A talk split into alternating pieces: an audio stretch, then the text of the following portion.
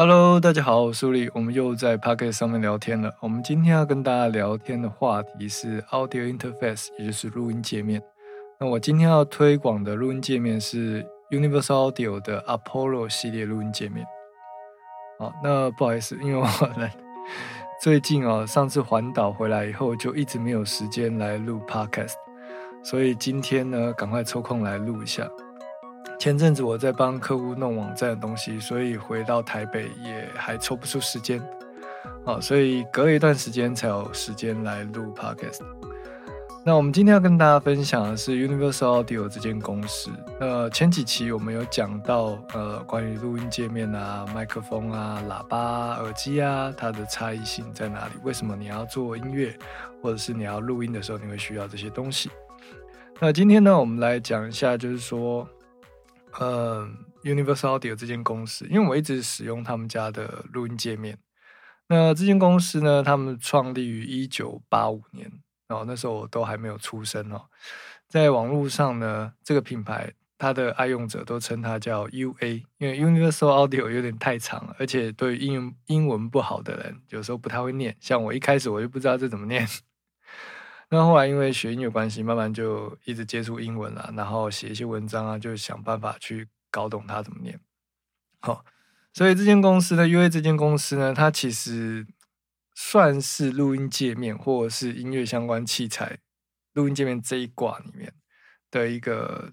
蛮不错的牌子，有点像是机车里面的汉达，或者是汽车里面的玛莎拉蒂之类的。那这间公司一开始是由 Bill Pepman。这这个人呢，在一九五八年创立的，那并由一九九九年呢，他的儿子把它重新做一个品牌，重新塑造，然后重新经营包装，这样。他们这间公司呢，专门做一些早期啊，是做一些专业录音室里面的硬体音频器材，比如说像 compressor 啊、EQ 啊这些东西。EQ 好像比较少，他们比较。多 channel strip，然后 compressor 这些东西最有名的好像是 compressor。那后来呢，在一九九九年他儿子接手以后，他们就开始研发一些高 quality 的呃类比器材，然后把它们变成软体，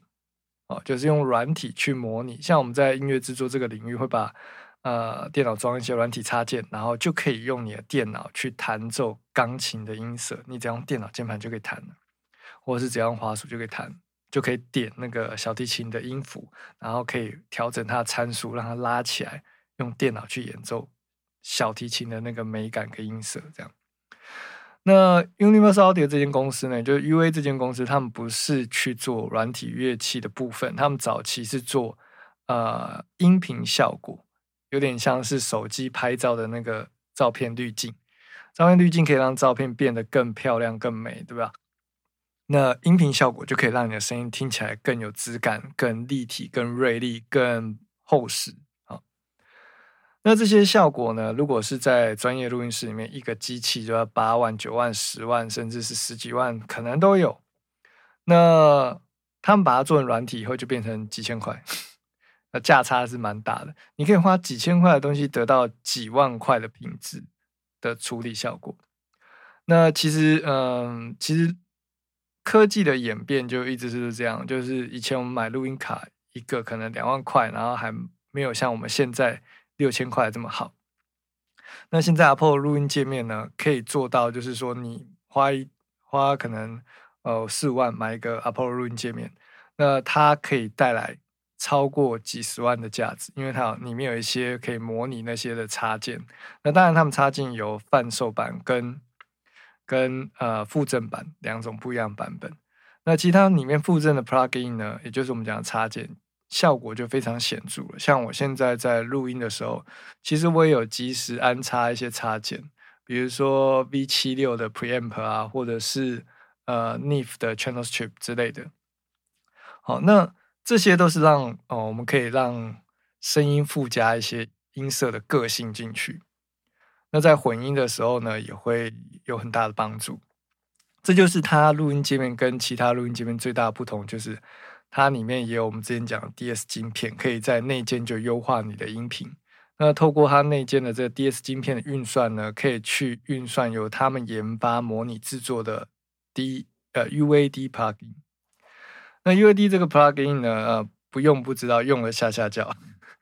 感觉好像在卖药电台。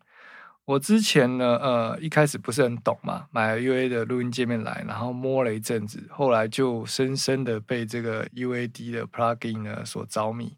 然后买了一大堆，大概它该有的我都有了。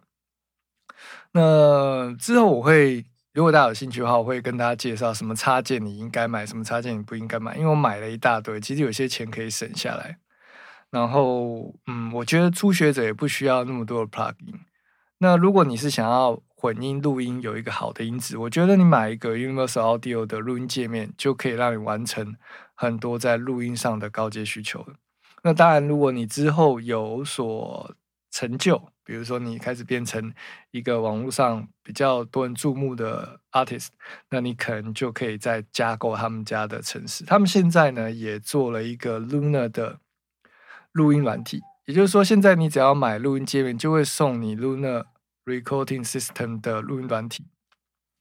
那有这个软体以后呢，又有插件，又有录音界面，你就可以直接开始录音跟编曲。但目前呢，他们的 Luna 的录音软体呢，在 M1 的系统上并不是那么的顺畅。我只要一打开他们的虚拟乐器呢，就会整个跳掉，就当掉。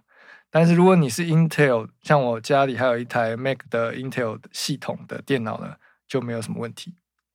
那其实他们官网也有讲，他目前还来不及去写这个 M1 系统的编码，所以 M1 的 Mac 用户呢，可能就要稍等一下。那如果你是用 PC 的电脑的话，你可能会需要一个 Thunderbolt，也就是我们讲的雷电闪电线的接孔，你才有办法使用 UA 的录音界面。因为它目前呢只支援 Thunderbolt 的接口。那在他们的录音界面有分成几个不同的型号啦，比如说像 Twin 啊、Arrow 啊，或者是 Solo 啊，或者是 Rack 型的。那细部要解释这些。也蛮深入的，我不知道大家在还没有使用录音界面情况，能不能听懂这一集我所讲的这些东西。那但是呢，我又很想要推荐这个 Apple 录音界面，他们的优缺点跟他们的我喜欢的地方。缺点我老实讲就是贵，那优点的话很多，所以我一用了以后，我就没有再换其他录音界面，但。在上课的时候，有时候我也想推荐给学生，但是又怕学生觉得太贵，所以我只会推荐给有预算或是他们想要用好东西的学生。那如果是比较着重想要 CP 值高一点啊，或者是他想要呃买录音界面，同时有送很多软体的，我就会推荐其他的，比如像 SSL 或者是呃 Presonus 的录音界面。那为什么我今天会特别挑 Apple 录音界面出来讲？是因为 Apple 录音界面比较难懂，一般如果你是去网上买，它很难给你一个详细的介绍。那我在这边呢，是想要做一个系列系的系列式的介绍 Apple 的录音界面，就是它有 DSP，它可以去运算我们刚刚讲的专业录音室里面那些昂贵的器材的音频效果。那这些音频效果呢？虽然说你在 Logic 里面也可以挂一些效果器，但是 Apple 录音界面是直接可以挂在一个虚拟控台上面，所以不管我在做直播或者是 YouTube 录音录影的时候，我都可以直接零延迟的去使用它。那我发现，其实我有些朋友，他们虽然是做音讯相关的工作，可是他们买了 Apple 录音键，并不会真的去发挥它百分之百的功效。也就是他使用方法错了，所以他不并不知道它的优点在哪里。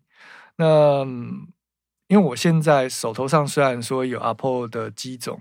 呃，但是呢，我真的有在使用是 Rack 型的，所以如果要做开箱什么，成本太大，因为价格蛮高的。然后我也不知道是不是有那么多人看，所以如果你有想要了解 Apple 的录音界面的，麻烦帮我们转发或留言这一这一篇 Podcast。或者是你可以在我 Facebook 下面这个动态留言，让我知道说，啊，有人想要知道这这个部分，或者是我会把这个 Podcast 转成音档放在我的 YouTube 上面，那你也可以在下面留言说，让我知道说你喜欢想要听这个部分，我们就会再细讲它的一些细节。然后大家之后呢，也可以跟我们多互动，比如说留言告诉我说，